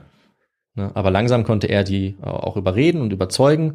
Und äh, mittlerweile war es jetzt Januar und damit bitterkalt, Januar 1933. Und sie hatten jetzt die Idee, sagen wir mal, ein bisschen Gewalt anzuwenden und dann Mutter Natur die Sache erledigen zu lassen. Ah. Ja, also jetzt ahnst du vielleicht, äh, was jetzt kommt. Sie haben Malloy wieder jede Menge trinken lassen, was nicht schwer war, mhm. wie jeden Abend. Und dann haben sie ihn äh, nach draußen begleitet, halb bei Bewusstsein, halb weggetreten und haben ihn tatsächlich mitten im Park im Winter auf eine Bank gesetzt. Sie haben gewartet, bis er einschläft, haben ihn dann entkleidet und kaltes Wasser über ihn gekippt. Wir erinnern uns, mit derselben Methode hatte Marino ja schon mal ein Opfer umgebracht, die Frau, die da bei ihm gewohnt mhm. hatte. Und Viktor, sicherlich konnte niemand, haben sie sich jetzt gedacht, eine Nacht völlig durchnässt bei Minusgraden überleben, oder? Hm, naja, also, wenn du mich schon so fragst, wir haben hier einen Ausnahmeprotagonisten. Ja. Und der scheint alles zu überleben. Den müsste ja. man eigentlich auch mal in ein Flugzeug setzen. Das müsste man abstürzen lassen, der würde wahrscheinlich trotzdem mhm. überleben. Also er war wirklich unverwüstlich. Ich bin mal gespannt, was jetzt noch mit dem alles passiert. Ja, äh, einige Dinge muss er leider noch durchmachen. Mhm. Unter anderem auch diese Tortur, also die ja wirklich wahnsinnig grausam auch ist, ihn dort liegen zu lassen. Aber ob man es glauben will oder nicht, auch das äh, hat er verkraftet. Und als diese Verbrecher am nächsten Tag wiederkommen, ja, liegt er schlafend in der Kneipe auf dem Boden. war anscheinend irgendwie aufgewacht äh, in der bitteren Kälte, zurückgelaufen, irgendwie in die Kneipe reingekommen. Vielleicht hat die Murphy die Tür aufgemacht, der auch völlig betrunken war und hat sich dann wohl irgendwie wieder aufgewärmt vor dem Ofen. Auch wenn das sicherlich nicht einfach war. Und das heißt, wir haben jetzt auch eine Frage aufgelöst. Genau, Oder? so also ich Ja. lag in dem Fall falsch. Ich dachte wirklich, du hast dir diese Antwort Mhm. ausgedacht. Darauf hast du getippt, weil es ja, äh, meintest du ja, so abwegig ist, dass Ja. das wirklich passiert. Ja, wobei das einem tollwütigen Hund so im Nachhinein Ja, im Nachhinein ist man immer schlauer. Das habe ich mir natürlich einfach ist ausgedacht. tatsächlich vielleicht noch verrückter, beziehungsweise Ja. wahrscheinlich nicht durchführbar. Aber die waren ja so unorganisiert, dass ich denen das auch glatt zugetraut Ja, hätte. also ich finde, man weiß es nicht. Also wer auf die Idee mit dem Sardinen-Sandwich kommt, ja, mit dem ganzen Alkohol. Also ich glaube, es gibt wirklich selten Leute, die sich so dumm darin anstellen, eine Person in die Ecke zu bringen. Ähm, ja, also man soll sich zwar nicht drüber lustig machen, aber es ist schon zumindest bemerkenswert, ja, wie schlecht über die darin Täter sind. können wir uns da schon lustig ja, machen. wie Also, schlecht sie sind, jemanden zu ermorden. Auch wenn das eben immer noch nicht ihre letzten Methoden sind. Das äh, muss man sagen, na, dazu kommen wir jetzt noch. Aber Mhm. genau, da hast du knapp daneben gelegen. Ja, aber verständlicherweise, den Hund hätten sie sicherlich auch irgendwo auftreiben können. ja, ich glaube auch. Naja, und sie waren sich jetzt in der Bande aber einig, dass nach diesem weiteren spektakulären Fehlschlag jetzt doch Gewalt her musste. Und damit kommt dann auch der letzte Verdächtige auf der Liste ins Spiel, denn da gab es ja einen Taxifahrer, wenn wir uns erinnern. Das war Harry Green. Und er sollte jetzt einen deutlich direkteren und vor allem brutaleren Weg wählen mit seinem Taxi. Er sollte also Malloy kurzerhand überfahren und das war für ihn auch kein So. Problem. Ja, Wow, okay. sehr direkt. Ja. Also, sie hatten dachte, jetzt vielleicht nimmt er ihn noch mit im Taxi oder so, aber offensichtlich, sie hatten keine Lust mehr irgendwie, also sie wollten ihn einfach nur noch umbringen, muss man ganz ehrlich sagen. Es ging ihnen vielleicht einfach ums Prinzip. Sie haben die Vorsicht Ja. jetzt wirklich aus dem Fenster geworfen. Genau, das ist ja hochriskant. Ich meine, Mhm. normalerweise, wenn man jemanden überfährt, da guckt die Polizei ja schon nach. Ja, das denke ich auch. NYPD, aber Ja. schauen wir mal. Naja, und dieser Taxifahrer hatte damit aber kein Problem. Also er hat sogar zu Protokoll gegeben, dass er ohnehin immer schon jemanden töten wollte. ja, das ist eindeutig auch Leuten? psychische Probleme. Und er ist nicht der Einzige in dieser Gruppe. Ja, also Wahnsinn. Ähm, und ja, dementsprechend war es für sie jetzt nicht schwer, jemanden aufzutreiben wie ihn, der auch bereit war, das zu tun. Ja, was soll ich sagen? Er hatte auch Erfolg. Also Malloy war wieder sturzbetrunken und sie haben ihn mehr oder weniger direkt vor das Taxi gestellt, haben ihn festgehalten, sind dann weggesprungen. Zweimal haben sie das vergeblich versucht, weil Malloy so schnell war, dass er trotzdem ausgewichen ist, sogar mit dem Rücken zum Auto anscheinend, weil er es wow. gehört hat. Beim dritten Mal hat das Auto ihn erfasst und äh, überfahren. Sie sind nochmal drüber gefahren und haben dann die Flucht äh, ergriffen, als äh, ein weiteres Auto kam, das ihn dann auch gefunden hat. Aber sie waren sich sicher, dass er jetzt tot war. Okay. Also so geht dann die Geschichte. Es ist eigentlich der Überlebenskampf von Mello, ohne dass er es wusste, bis Mhm. dahin.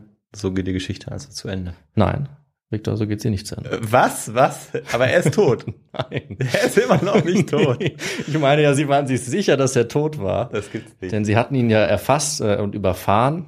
Es war jetzt Ende Januar 1933. Und ja, das ist echt sehr passend eine Reaktion, weil sie haben sich jetzt natürlich gedacht, okay, er ist tot, sie müssen nur noch warten, in der Zeitung schauen, dass dort ein Bericht steht, dass jemand überfahren wurde. Aber dieser Bericht kam nicht. Auch nach Tagen nicht. Und es gab auch nirgendwo eine Spur von Malloy, weder in den Anzeigen noch in irgendwelchen Kneipen. Und das lag daran, dass er tatsächlich im Krankenhaus lag, mit vielen gebrochenen Knochen, verletzt, aber absolut am Leben. Ja. Und er lag Wahnsinn. dort eben einige Zeit und dadurch, dass er jetzt nicht aufzufinden war, gab es tatsächlich noch ein weiteres Opfer. Tragischerweise. Denn in der Zwischenzeit sind sie jetzt so ungeduldig geworden, dass sie irgendwie versucht haben, trotzdem dieses Versicherungsgeld zu bekommen und haben damit noch ein oder man sollte sagen, schon wieder einen Fehler gemacht. Denn sie haben jetzt kurzerhand einen Mann gesucht, der irgendwie Malloy ähnlich sah, um den zu überfahren und umzubringen und dann ihn auszugeben als eben das versicherte Opfer. Okay, also wollten sie ihm irgendwie noch einen, hatten sie noch einen Pass von Malloy, dem sie irgendwie zu Ja, genau. wollten? Mhm. Ja, sie hatten Dokumente, die haben sie diesem Mann, den sie einfach gefunden haben, in die Tasche gesteckt. Dasselbe Spiel, also sie haben ihn in die Kneipe gelockt, dort wurde er betrunken, sie haben ihn vom selben Taxifahrer überfahren lassen. Das war allerdings diesmal ein entscheidender Fehler, weil auch dieser Mann hat das überlebt. Warum auch Ja. immer, also er war natürlich auch schwer verletzt. Ja. Aber diesmal gab es erstens Zeugen des Unfalls und der Mann selber hat überlebt und konnte sich an die Kneipe erinnern, in der er war, natürlich Marinos Kneipe, und er konnte sich sogar an den Taxifahrer erinnern. Hm. Weil in beiden Fällen haben sie die erst im Taxi mitgenommen, dann sozusagen auf die Straße Ah, okay. gestellt und dann angefahren und überfahren. Ja, und in der Zwischenzeit, ähm, während das alles passiert ist, sie diesen zweiten Mann angefahren haben, kam dann zu seinem Pech, muss man sagen, nach einer Woche Mike Malloy einfach wieder in die Kneipe gelaufen. Wieder ins Speakeasy und wollte unbedingt einen Drink haben. Wie es eben so seine Ja, Art klar. war. Aber währenddessen wurde jetzt der letzte und entscheidende äh, Mordversuch gegen ihn ausgeheckt, der dann am Ende leider doch noch erfolgreich war. Dazu kommen wir jetzt. Einige Zeit später, am 22. Februar, haben sich dann äh, die fünf Komplizen versammelt, alle, und haben ihn wieder dazu gebracht, sich zu betrinken, bis er fast besinnungslos war. Dann haben sie ihn in ein Hotelzimmer gebracht, in dem es unter anderem einen Gasanschluss gab für das Licht. Den Schlauch haben sie ihm in den Mund gesteckt, den Schalter umgelegt und damit Kohlenstoffmonoxid in seinen Körper geleitet. Ja, und auch Ian Mike konnte das nicht überleben und war dann tatsächlich nach kurzer Zeit tot, eben ermordet durch diese hinterhältige Gruppe des sogenannten Murder Trust. Und das war jetzt der insgesamt zehnte Mordversuch, wenn man wirklich alle Pläne zusammenzählt, der dann Erfolg hatte. Also sie hatten auch noch geplant, ihn zu erschießen und zu erschlagen. Das alles äh, war versucht worden, ungefähr in einem Zeitraum, wenn wir uns das mal genau angucken, von gerade mal drei, vier Monaten. Also in kürzester Zeit. Und das alles, um diese Versicherungssumme irgendwie äh, zu erschleichen, äh, zu betrügen darum. Äh, und um die ging es natürlich jetzt auch. Das war ja ihr Ziel. Aber auch diese Versicherungssumme sollte ihnen allen zum Verhängnis werden. Denn die mussten sie jetzt bekommen. Und dafür brauchen sie als erstes eine Todesurkunde. Dafür haben sie einen Doktor bestochen, der das Ganze geschrieben hat und der dort geschrieben hat, dass Mike Malloy an einer Lungenentzündung gestorben wäre. Das Hm. gibt's übrigens auch als Foto. Also dieses Dokument ist erhalten auf Wikipedia. Ganz interessant, da kann man auch genau lesen, Lungenentzündung steht da drauf. Und auch einige andere Fakten, zum Beispiel, dass er 40 Jahre alt war, was wahrscheinlich nicht stimmt, und auch der falsche Name. Ja. All das steht in dieser Todesurkunde. Und all das, also unter anderem auch ähm, diese Todesurkunde, könnt ihr euch als Bild auch äh, auf unserem Social Media Kanal, also auf Instagram anschauen. Ja. Da laden wir immer Bilderposts hoch und beschreiben nochmal unsere Folgen Mhm. ähm, mit ein bisschen ähm, Bildmaterial. Klickt euch da mal durch, das lohnt sich auf jeden Fall. Und ja, dann machen wir weiter. Genau, das wird auch dabei sein mit ein paar anderen Fotos. Aber die Geschichte ist ja noch nicht vorbei. Genau, du hast recht. Äh, denn Malloy wurde jetzt noch beerdigt. Und natürlich wurde er beerdigt und äh, vorbereitet auf die Beerdigung vom Leichenbestatter Pasqua, einem seiner Mörder. Und der hat ihn jetzt in einen billigen Sarg gelegt und dann schnellstens beerdigt. Und diese letzte Geste, in der er nicht mehr darauf geachtet hat, ihn wie normalerweise auf diese Beerdigung vorzubereiten und einzubalsamieren, dieser Fehler wurde dann allen endgültig zum Verhängnis, weil er eben diesen Schritt übersprungen hat. Warum, sage ich gleich. In der Zwischenzeit ähm, konnten aber leider auch nicht alle der Beteiligten diese Aktion für sich behalten. Also das Ganze hat sich nach und nach rumgesprochen, unter anderem deshalb, weil das Geld, was sie bekommen hatten, auch nicht an alle gleichzeitig ausgezahlt wurde und auch noch nicht alles da war. Und dann wurde auch noch Tough Tony, der Mafiosi, der Gangster, im März erschossen. Also er ist quasi fast gleichzeitig mit seinem Opfer auch gestorben. Und das hat sich rumgesprochen, weil Tough Tony kannten mehr oder weniger alle in diesem Viertel. Und Murphy, der Barkeeper, wurde auch noch als Zeuge festgenommen bei diesem Mordfall. Und deswegen konnten die Versicherungsagenten ihn nicht finden, weil sie ihm eigentlich noch Geld auszahlen wollten von einer der Versicherungen. Und als sie dann rausgefunden haben, dass er einsitzt, haben sie das Ganze ein bisschen merkwürdig gefunden, auch in Verbindung mit dieser Versicherung. Ja, und das alles ist letztlich bei der Polizei gelandet und auf dem Tisch des zuständigen Staatsanwalts. Und der hat dann den Detective beauftragt, genau nachzuforschen. Und damit befinden wir uns in der Situation aus dem Intro, wo sie eben zu diesem Friedhof gehen und Mike Malloy exhumieren. Und die Leiche wird jetzt untersucht und man kann tatsächlich sagen, dass die Forensik zu dieser Zeit glücklicherweise durchaus schon zu einigem fähig war. Zum Pech der Täter. Und zwar konnte man unter anderem bereits mit neuen Methoden nachweisen, wenn ein Tod durch Erstickung an Kohlenstoffmonoxid eingetreten war. Genau wie es hier der Fall war. Das konnte man dann an der Verfärbung des Körpers gut erkennen. Die war rötlich, diese Verfärbung, und zwar sehr auffällig. Wenn jetzt aber der Körper gereinigt und einbalsamiert worden wäre, hätte man davon keine Spur mehr erkennen können. Das heißt, es war der entscheidende Fehler der Täter, dass das nicht gemacht wurde. Ja, Und, und der dann schnellstens beerdigt wurde. Ja, und dann eben auch die Antwort auf, auf die letzte Frage. Ganz genau. Damit haben wir das noch festgestellt. Das war das äh, zentrale, wichtige Detail und da hast du knapp daneben gelegen. Mhm. Ja. Ja, und so wurden jetzt dann am nächsten Tag schon, sobald bei der Exhumierung das festgestellt wurde, dass es tatsächlich Mord war, die Verdächtigen auf der Liste, also Marino, Murphy, Pasqua, Kreisberg, der Lebensmittelhändler oder Kreisberg und der Taxifahrer Green wegen Mordes angeklagt. Tough Tony mussten sie nicht anklagen, weil der war, wie gesagt, bereits tot. Ja. Und dann kamen auch noch andere Gehilfen dazu, die zum Teil kleinere Strafen auch erhalten haben, beispielsweise der betrügerische Arzt, der diese Urkunde ausgestellt hat. Es gab auch noch einige Bekannte, die irgendwas mitbekommen hatten und ausgesagt haben. Und am Ende haben dann alle fünf gegeneinander ausgesagt. Also sie haben alle versucht, sich zu retten, indem sie die anderen anschwärzen, haben sich die Schuld gegenseitig in die Schuhe geschoben. Ähm, es gibt dann auch ganz viele Protokolle und Zeugenaussagen, die sie dabei gemacht haben. Und das ist ein Glück, weil daher kennen wir diese ganzen Details. Also die meisten Dinge, die hier erzählt worden, sind tatsächlich von den Verdächtigen selber gesagt worden. Mhm. Das muss man natürlich auch beachten, wenn man sich überlegt, wie sehr wir das alles glauben. Mhm. Das muss man auch dazu sagen. Können wir vielleicht am Ende nochmal ansprechen, ja. die Quellen. Ja, damit, dass dann auch der Mord rauskam, dass Marino bereits vorher eben einen Mord begangen hatte, seine Kundin auf dem Gewissen hatte, das wurde jetzt eben auch festgestellt während dieser Verhandlungen dadurch half dann letzten Endes auch alles nichts. Also auch seine Versuche beispielsweise, sich für ähm, irre, wie man damals gesagt hat, für geisteskrank auszugeben, was ein häufiges Mittel der Verteidigung war, das ist fehlgeschlagen. Und letzten Endes ähm, hat alles nichts gebracht. Und sie wurden, bis auf den Taxifahrer Green, alle vier zum Tode verurteilt. Green war erstens nicht am letzten Mordversuch beteiligt und der hat als Kronzeuge gegen die anderen ausgesagt. Und dadurch mhm. hat er nur zehn Jahre Gefängnis bekommen. Die anderen vier wurden zum Tod verurteilt und auf dem elektrischen Stuhl hingerichtet. Ja. Ja, und damit hat der Versuch, etwas mehr als 3000 Dollar zu erschleichen, durch Mord, sie am Ende alle selbst das Leben gekostet. Und wir können sagen, nur durch diesen perfiden Plan kennen wir heute noch oder kennen viele von uns die Geschichte von Ian Mike Malloy, diesem tragischen Opfer. Denn alle Zeitungen von New York und überall im Land haben wochenlang davon berichtet, sobald diese Gericht Gerichtsakten äh, öffentlich wurden. Sie haben ihm eben den Namen gegeben, Iron Mike oder Mike the Durable. Sie haben sich auf diese Geschichte gestürzt mhm. als Sensation, egal wie traurig sie gewesen ist für das eigentliche Opfer. Und Michael Malloy liegt heute noch im Friedhof von New York begraben, in demselben Sarg, in dem er ursprünglich bestattet wurde und auch heute noch ohne Grabstein und ohne Namen, der an ihn erinnert, abgesehen eben von dieser Geschichte, ja, die sicherlich als eine der skurrilsten Ketten von Ereignissen, wie das Zitat am Anfang gesagt hat, in die Kriminalgeschichte eingeht. Ja. Und äh, damit, Viktor, sind wir jetzt auch am Ende und äh, können noch lange drüber nachdenken, was sich da Ereignis hat, wie verrückt das war, aber wir müssen jetzt mal Schluss machen und ich übergebe wieder an dich. Ja.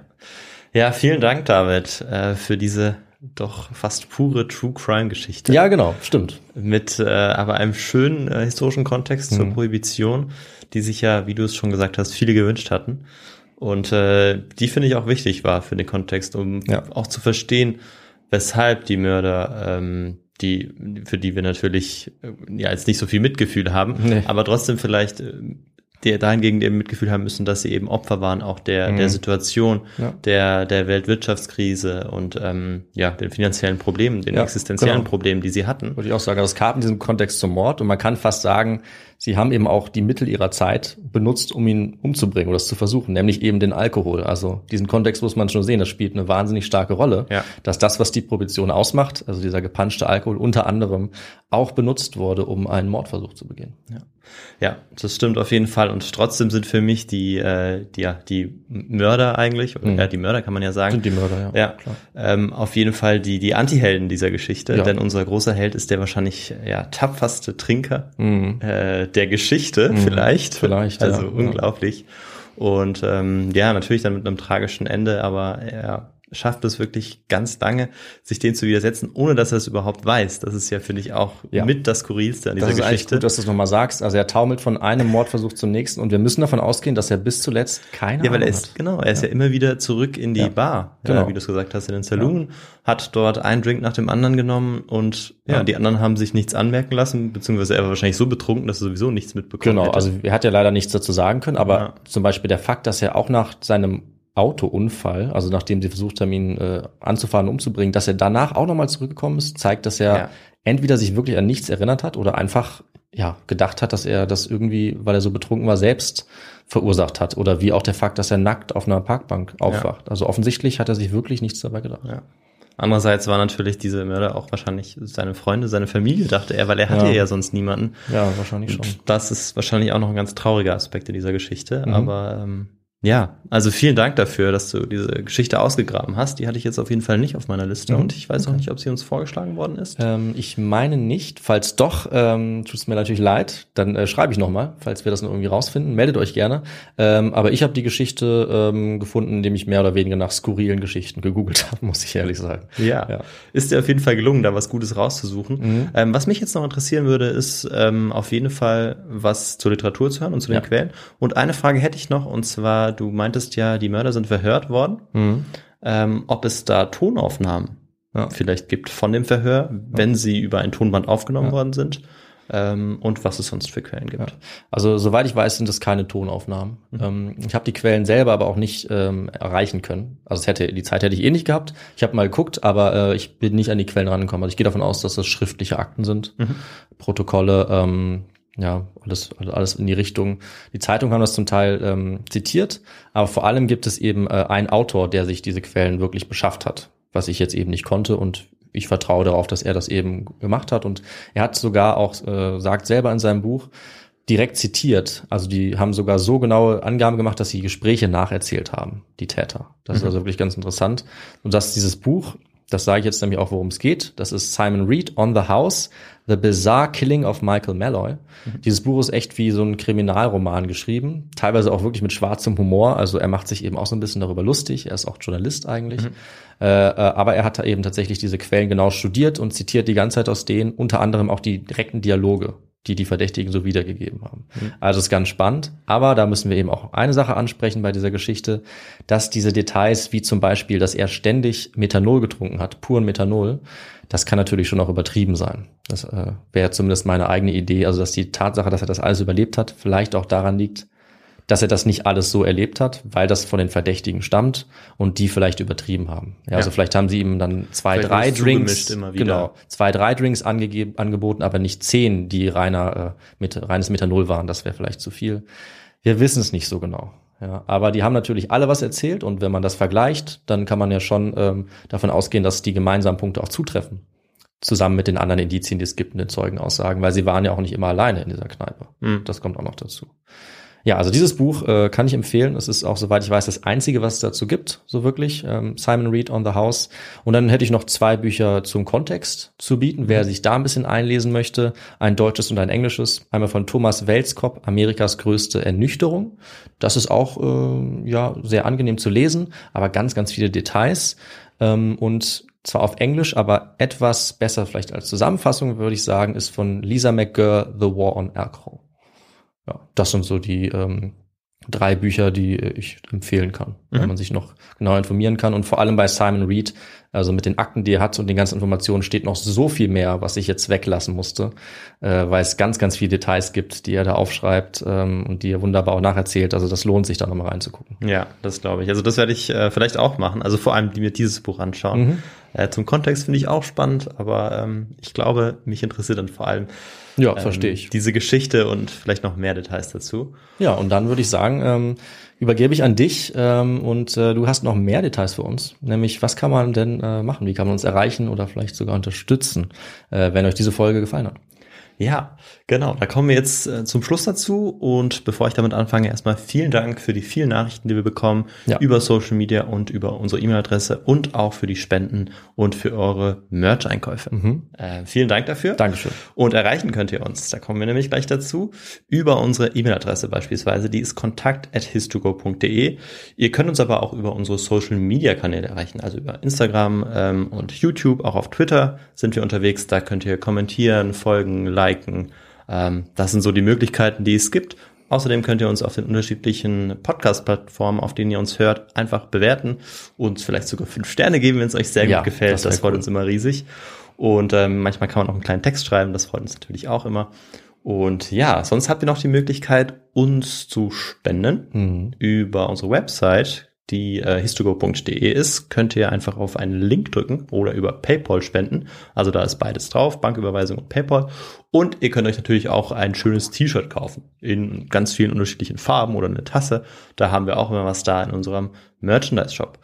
Ja, ich glaube, damit habe ich ähm, eigentlich alles erwähnt, Ja. wie ihr uns unterstützen könnt. Es gibt vielleicht noch andere Wege. Probiert mal alles aus. Klickt euch mal äh, durch Genau. unsere Website. Gibt vieles. Und schaut auch gerne mal bei Instagram, wie gesagt, vorbei äh, und auf unsere Bilderposts, die ähm, ja auch Chiara für uns macht, die Ja. dritte im Bunde. Ja, genau. Äh, und äh, da lohnt sich auch immer ein Blick drauf, auf jeden Fall.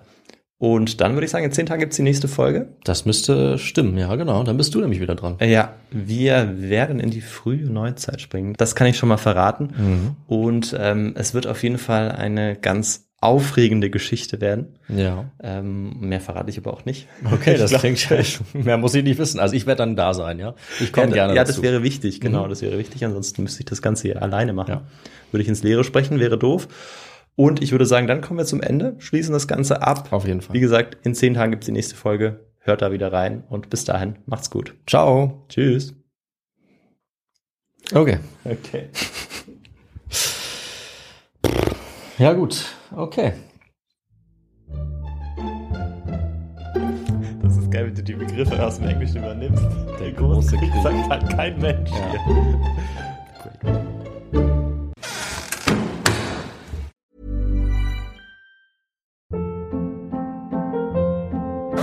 Hold up. What was that? Boring. No flavor. That was as bad as those leftovers you ate all week. Kiki Palmer here, and it's time to say hello to something fresh and guilt-free. Hello Fresh. Jazz up dinner with pecan-crusted chicken or garlic butter shrimp scampi. Now that's music to my mouth. Hello Fresh. Let's get this dinner party started. Discover all the delicious possibilities at hellofresh.com.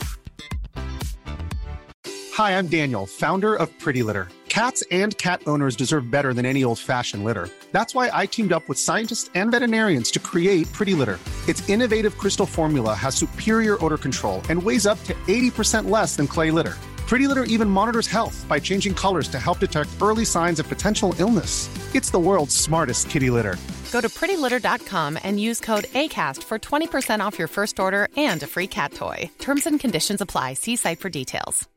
Imagine the softest sheets you've ever felt. Now imagine them getting even softer over time. That's what you'll feel with Bowl and Branch's organic cotton sheets. In a recent customer survey, 96% replied that Bowl and Branch sheets get softer with every wash. Start getting your best night's sleep in these sheets that get softer and softer for years to come. Try their sheets with a 30-night guarantee. Plus, get 15% off your first order at bowlandbranch.com. Code BUTTERY. Exclusions apply. See site for details.